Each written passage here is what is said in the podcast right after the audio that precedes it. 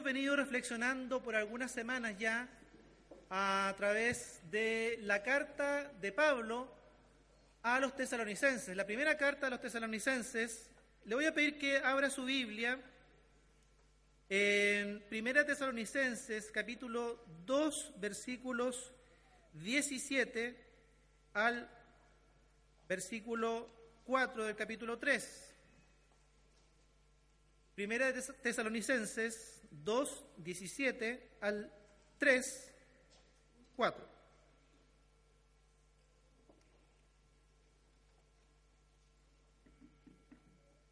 Voy a leer en, en nueva versión internacional, ¿también aparece en la pantalla? No aparece en la pantalla. Ah, ya, perdón, es que yo lo veo allá en la pantalla que tengo para mí. Entonces, acérquese a alguien que tenga eh, Biblia y eh, aprovechamos así de estar más juntitos. Primera de Tesalonicenses 2, versículo 17 al versículo 4 del capítulo 3. Si no puede, ponga mucha atención a la, a la lectura entonces. Dice, nosotros hermanos, luego de estar separados de ustedes por algún tiempo en lo físico, pero no en lo espiritual, con ferviente anhelo, hicimos todo lo humanamente posible para ir a verlos. Sí, deseábamos visitarlos. Yo mismo, Pablo, más de una vez intenté ir, pero Satanás nos lo impidió. En resumidas cuentas, ¿cuál es nuestra esperanza, alegría o motivo de orgullo delante de nuestro Señor Jesús para cuando Él venga? ¿Quién más sino ustedes? Sí, ustedes son nuestro orgullo y alegría. Por tanto, cuando ya no pudimos soportarlo más, pensamos que era mejor quedarnos solos en Atenas Así que les enviamos a Timoteo, hermano nuestro y colaborador de Dios en el Evangelio de Cristo, con el fin de afianzarlos y animarlos en la fe, para que nadie fuera perturbado por estos sufrimientos. Ustedes mismos saben que se nos destinó para ello. Versículo 4, pues cuando estábamos con ustedes les advertimos que íbamos a padecer sufrimientos y así sucedió. En la primera parte del, pasaje, en los versículos iniciales, en el versículo del capítulo 2, versículo 17 al 20, Pablo habla de esta, esta tristeza, esta angustia que él tiene por estar separado de la iglesia. Recordemos que las predicaciones anteriores nos mostraron que Pablo había estado predicando en Tesalónica.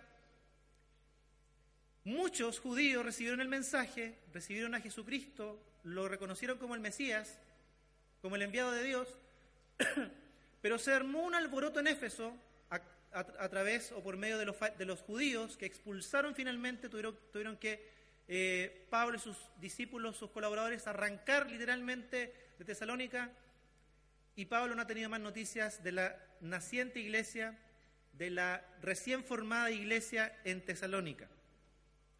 Y dice el pasaje en los versículos que leímos al comienzo, del versículo 17 al versículo 1 del capítulo 3, que Pablo lo ha intentado muchas veces, ha querido estar con la iglesia, ha querido ir, pero dice que ha sido imposible al punto de que él entiende que Satanás mismo le ha impedido estar con la iglesia y visitarlos. Pero dice el versículo 1, por tanto, cuando ya no pudimos soportarlo más, pensamos que era mejor quedarnos solos en Atenas Así que enviamos a Timoteo, hermano nuestro y colaborador de Dios en el Evangelio de Cristo.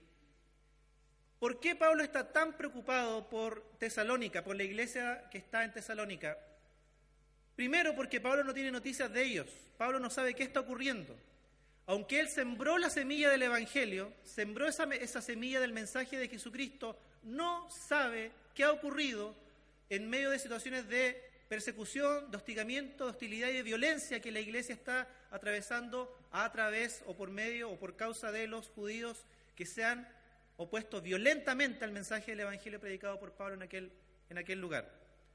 Pablo no sabe, Pablo no conoce qué es lo que está ocurriendo. Él no puede tener certezas claras de qué fruto ha producido, aunque tiene la esperanza claramente de que el mensaje, un fruto ha producido, algo hecho, pero él no tiene claridad de eso. Así es el mensaje del Evangelio. Cuando Jesús habla acerca de la palabra sembrada, cuando expresa, lo expresa en términos del reino de Dios, dice que es como una semilla que el sembrador va, siembra, pone en la tierra, luego va, duerme, pero no sabe cómo, eso produce crecimiento. No lo sabe. Pablo no lo sabe. Pablo eh, tiene la incertidumbre porque no tiene noticias directas de qué está ocurriendo con la iglesia. Lo segundo, uno puede, lo puede notar en, el capítulo 1 y capítulo 2, y también parte del capítulo 3 eh, lo va a mencionar, es porque Pablo sabe que la única forma de que la iglesia soporte la adversidad es estar cimentada en la palabra de Dios. Y él quisiera haber pasado mucho tiempo más, pasó solamente unos meses, pues, él hubiese preferido estar mucho tiempo con la iglesia para, luego de que ellos recibieron el mensaje del Evangelio, reconocieron a Jesús como el Mesías, haber sido instruidos, profundamente arraigados en la enseñanza de la palabra de Dios. Pero no tuvo tal oportunidad. Él enseñó por un breve tiempo y tuvo que arrancar de la ciudad producto de la hostilidad y la violencia con la cual comenzaron a ser perseguidos. Pablo tiene una profunda preocupación, queridos, y aquí hay un punto importante para nosotros. Él sabe que lo único que sostendrá a la iglesia en pie, una iglesia nuevita, de creyentes nuevitos en la fe, que están dando sus primeros pasos en la fe, es que sean enseñados en la palabra de Dios, afianzados, dice el pasaje. Hay otra versión que dice consolidados en la fe. Y Pablo lo menciona, dice, no soportamos más. Y finalmente decidimos enviar a Timoteo, pero fíjese que a Timoteo lo envían no solo para tener noticias de la iglesia, porque él está en la incertidumbre, ¿qué habrá ocurrido con los hermanos, con las hermanas? Él y los envían también para esto, para afianzarlos en la fe, para enseñarles, para animarlos en la palabra de Dios. Para eso envían a Timoteo también. Entonces Pablo reconoce en su, en su preocupación, y esta es, esta es su preocupación, que la iglesia necesita ser consolidada en la palabra de Dios. Sobre todo en las circunstancias en que la iglesia comienza a formarse, a gestarse, a crecer, a desarrollarse, a madurar. Y Pablo lo dice con, mucha claridad en, el versículo. Habla acerca de tribulación, dice la reina, Valera. Otras traducciones hablan de angustia, la angustia que la iglesia está atravesando, y esto lo tiene profundamente preocupado, lo tiene inquieto, muy, muy, muy tal vez angustiado. Pero hay una segunda razón que Pablo menciona respecto de por, qué estar preocupado. Eh, tiene que ver con que precisamente las angustias son nuevos en la fe, me faltó tiempo, me faltó tiempo para enseñarles más, afianzarlos, consolidarlos, pero sigue el hostigamiento, siguen las angustias, sigue el dolor, la tribulación, va a decir la reina Valera, en la que la iglesia comenzó a gestarse, la siguen viviendo. Ese hostigamiento es, de esperar que siga estando presente, aunque Pablo lo desconoce, pero se espera que los judíos sigan hostigando y siendo violentos frente a esta comunidad que ha reconocido a Jesús como el Mesías. Pero lo tercero que menciona el, pasaje, y vamos a, verlo a continuación, eh, capítulo 3, nos vamos ahora al capítulo 3. Bueno, capítulo 3, versículo 2 dice, con el fin de afianzarlos y animarlos en la fe. Este reconocimiento de la lo importante, lo fundamental de ser instruidos en la palabra y animados en ella, para que nadie fuera perturbado por estos sufrimientos. Ustedes mismos saben que se nos destinó para ello, puesto que cuando estábamos con ustedes les advertimos que íbamos a padecer sufrimiento y así sucedió, porque el Evangelio siempre presenta oposición de un lado, del otro o del, que uno menos, menos, lo espera. Pero cuando estábamos con ustedes les advertimos, dice el versículo 5, por eso cuando ya no pude soportarlo más, mandé a Timoteo a indagar acerca de, su fe. Afianzarlos en la fe, pero indagar también cómo estaba su fe en aquel, en aquel momento. El versículo siguiente dice, versículo 8, ahora que ahora sí que vivimos por, ahora sí que vivimos, pues permanecéis firmes en, en el Señor. Pablo recibe la noticia de que la iglesia está caminando, está perseverando. Eso lo anima, lo pone contento, lo pone alegre. Pero él tiene noticias de que la palabra sembrada, lo que él había enseñado, había sido prosperado, como vimos también en el capítulo 1, a través del poder del Espíritu Santo, formando la iglesia, enseñándoles y, conduciéndoles a través de la verdad. Pablo menciona una tercera preocupación de parte de él para esta iglesia. La primera es el poco tiempo que pasó con ellos enseñándoles, la segunda, las angustias en las que están viviendo, y la tercera es la, presencia o la obra que él, supone del tentador, así como le ha impedido viajar a visitar la iglesia, él también considera que el enemigo podría tomar ventaja de esta situación en la iglesia. Pablo es consciente de que el enemigo de Dios puede tomar ventaja de situaciones angustiosas, de situaciones difíciles y hacer tambalear la fe. Más todavía cuando esta fe no está enraizada y ha profundizado en la enseñanza de Jesucristo. Puede tomar el enemigo, y es lo que, es lo que presenta Pablo en, en la carta, puede tomar ventaja, puede buscar ocasión para hacer tambalear a los creyentes a estos hijos e hijas de Dios en la iglesia de Tesalónica. Entonces, queridos, si para Pablo, y esto es lo primero que tenemos que considerar, si para Pablo es de tremenda importancia el que las vidas sean consolidadas, afianzadas en la palabra de Dios, porque vendrán momentos de aflicción, de sufrimiento, producto directamente de, de vivir el Evangelio, o producto de las circunstancias de la vida ocasiones en las que probablemente el tentador quiera tomar ventaja y hacer tambalear la fe, Pablo reconoce que el creyente, esta iglesia en particular, necesita tener firmes fundamentos en la palabra, en la enseñanza de Jesús.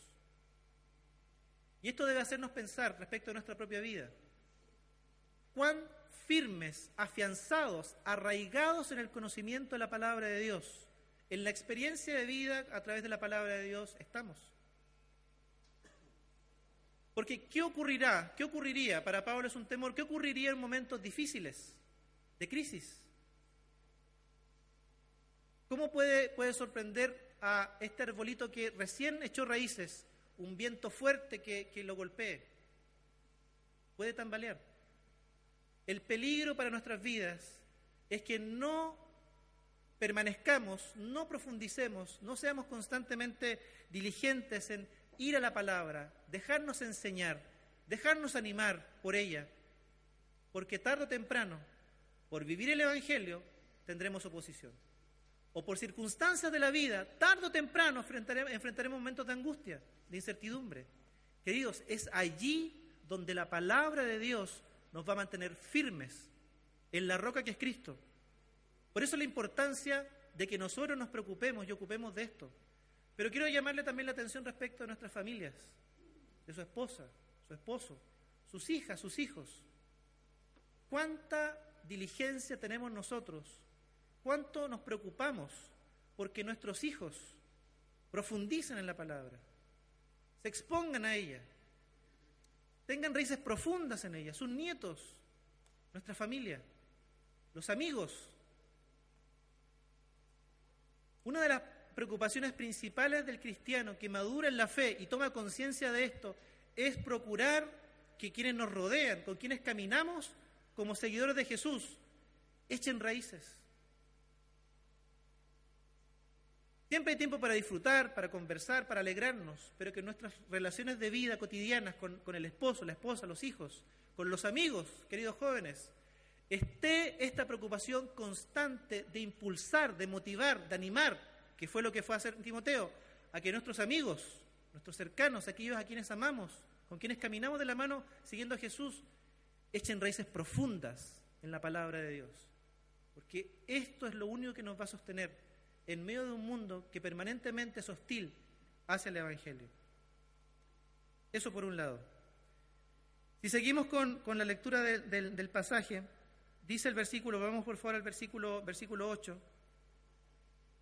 Ahora sí que vivimos, pues permanecéis firmes en el Señor. Pablo los anima. Ahora sí que estoy vivo, me volvió el alma al cuerpo. Tengo noticias de ustedes.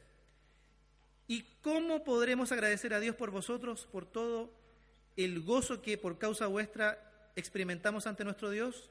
Noche y día le pedimos insistentemente poder ver vuestro rostro y completar lo que falta a vuestra fe este deseo de seguir enseñándoles, seguir animándoles, seguir fortaleciendo su fe a través de la enseñanza de la palabra de Dios, del Evangelio de Jesucristo. Que Dios mismo, nuestro Padre y nuestro Señor Jesús, orienten nuestros pasos hacia vosotros. En cuanto a vosotros, que el Señor os haga progresar y sobreabundar en el amor de unos con otros y en el amor para con todos, como es nuestro amor para con vosotros, para que se consolide vuestros corazones con santidad irreprochable ante Dios, vuestro Padre, en la venida de nuestro Señor Jesucristo con todos sus santos. Fíjese qué importante porque esta fe que debe enraizarse, debe estar firme en la palabra de Dios, camina o está entre dos condiciones de vida. Por un lado, entre la angustia de la iglesia, experimentada en la iglesia en Tesalónica, la angustia de ser perseguidos, violentados, hostigados permanentemente por aquellos que se oponen a la fe en Jesucristo. La fe se desarrolla ahí entre la angustia de la vida cotidiana, entre la incertidumbre que muchos podrían tener hoy día. Pero fíjese qué importante. La fe también se desarrolla para Pablo, no solamente entre la angustia, sino que también en la esperanza. La fe siempre debe caminar con los pies plantados en la tierra, siendo consciente de mis dolores, mis angustias, mis sufrimientos, pero también con la vista puesta en la esperanza de la manifestación gloriosa de Jesucristo. Porque tener la mirada en el futuro, la, la mirada en aquel día en que Jesucristo aparezca, se manifieste y traiga su reino en plenitud, va a cambiar mi forma de vivir el presente. Y lo hemos dicho ya muchas veces. Esa perspectiva debe llevar a vivir con esperanza, completamente comprometido con mi realidad actual, aunque esté en medio de sufrimientos y dolores, desesperanzas o incertidumbres en el presente.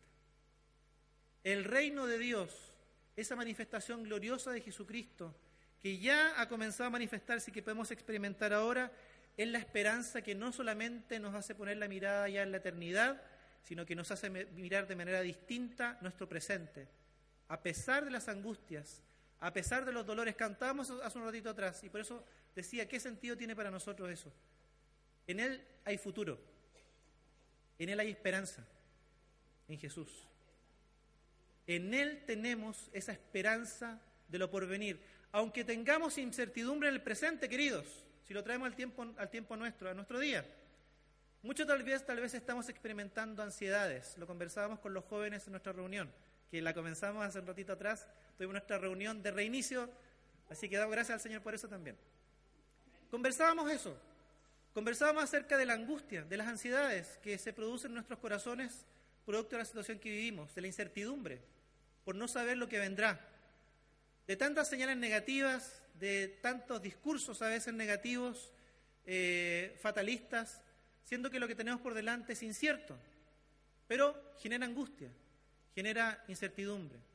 Estar expuestos, eh, yo vivo aquí cerquita, estoy expuesto acá todos los días al ruido de las bombas, a los insultos, a la, a la manifestación pacífica, a las consignas de paz, de justicia, pero también a todo lo otro eh, que hay que, hay que eh, soportar. Entonces, sí, el Señor me protege, esa, es mi confianza, exactamente. Exactamente, y esa, esa, esas situaciones de las que ninguno de nosotros está exento, sentir esta ansiedad, esta angustia, esto es parte de la vida cristiana, sea directamente por vivir la fe, un evangelio que, que recibe oposición, o por las circunstancias de la vida cotidiana. Pero tenemos que no solamente mirar esa, esa, realidad, tenemos que ver que aquel Dios que prometió que un día regresará no está ausente de la historia presente. Y tal cual como Pablo, no sabemos ni dimensionamos la forma en que Él está obrando hoy día en nuestra sociedad y en nuestras vidas. No sabemos, pero sí tenemos la esperanza de que lo está haciendo. Su reino Él lo está llevando adelante, su reino es incontenible, nadie detiene su avance, su crecimiento, nadie puede hacerlo. Y esa esperanza de que Él está en nuestra historia, no solamente allá en el futuro cuando se manifieste, está actuando hoy día, tiene que también cambiar nuestra forma de vivir el presente, con esperanza, con ganas, con fe, con, la fe de que Jesucristo está obrando hoy día, aunque como Pablo no sepamos lo que está haciendo y parece que Él no estuviera metido en la historia, La verdad es que sí está. Pablo lo pudo comprobar.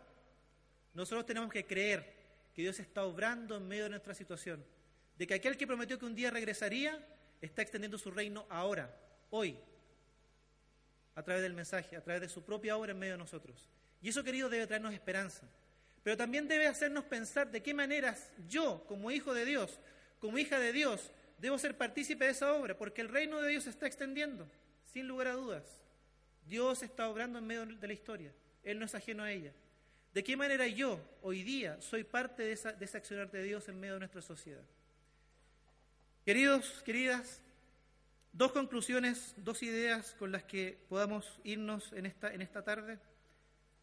Eh, en esta mañana todavía. La primera de ellas tiene que ver con recuperar la importancia y el tremendo valor que tiene estar afianzados y ser consolidados permanentemente en la palabra de Dios.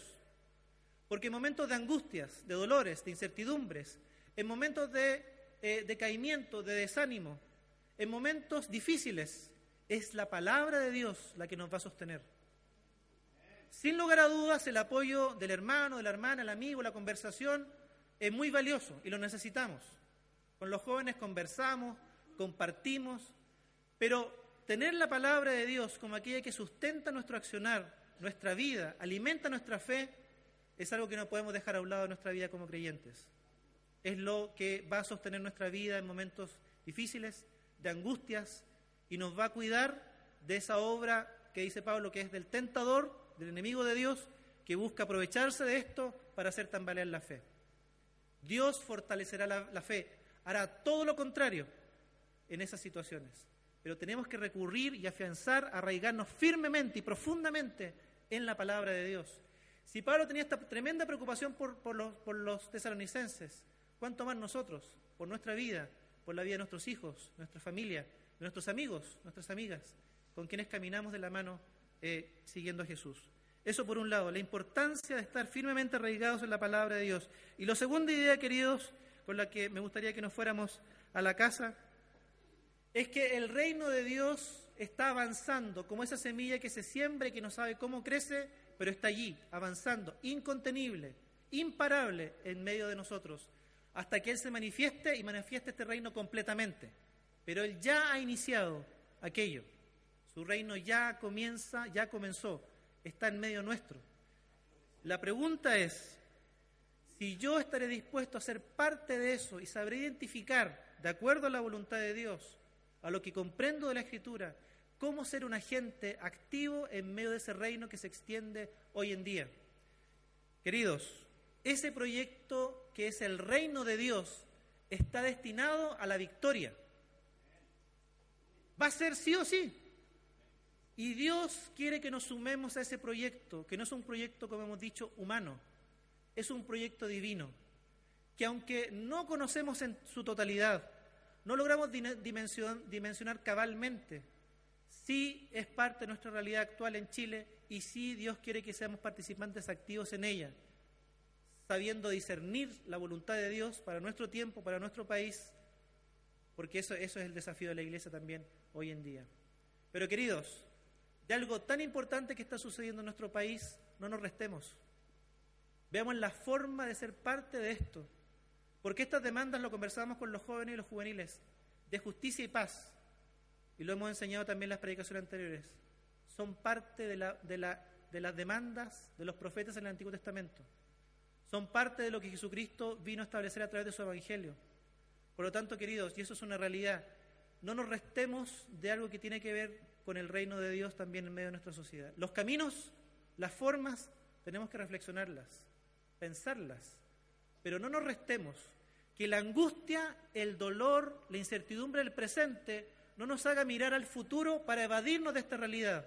Todo lo contrario, que las angustias, necesidades y miserias de nuestra sociedad presente nos hagan mirar el establecimiento del reino de Dios en el futuro, pero entendiendo que ya está en acción hoy día y que yo he sido invitado a sumarme a participar de ese reino, que a lo mejor no comprendo completamente cómo funciona, cómo será, pero que tengo la fe, la convicción, soy llamado a ser parte en este tiempo que nos toca vivir, esperando su manifestación gloriosa y completa cuando Él venga. Mientras tanto, queridos, sigamos consolidando y, afianzando nuestra fe en la palabra de Dios y sigamos viviendo en esta tensión entre la angustia y la esperanza.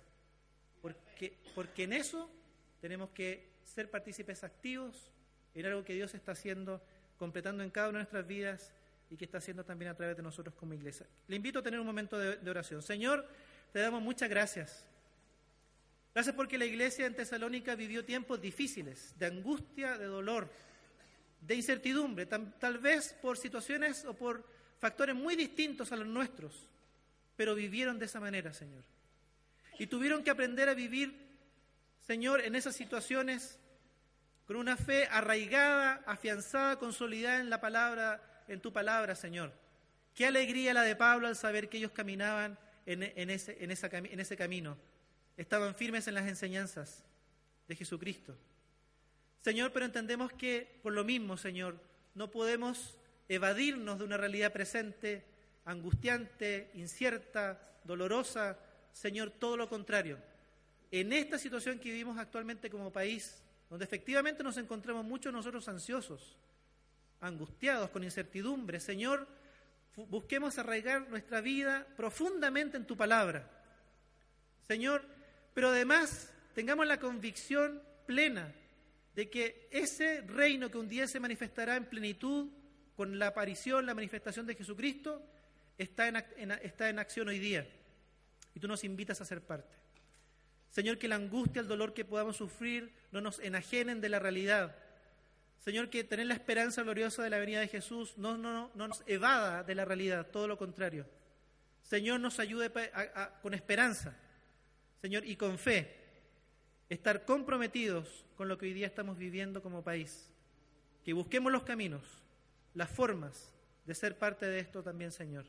Te damos muchas gracias porque tu palabra nos habla, nos sostiene, nos anima. Que tu palabra hoy día aliente nuestra fe para seguir viviendo en esta tensión entre la angustia y la esperanza, Señor. Y en eso seamos agentes activos, Señor, siendo parte de esta que es tu misión en este mundo, Señor. Muchas gracias. En el nombre de Jesús.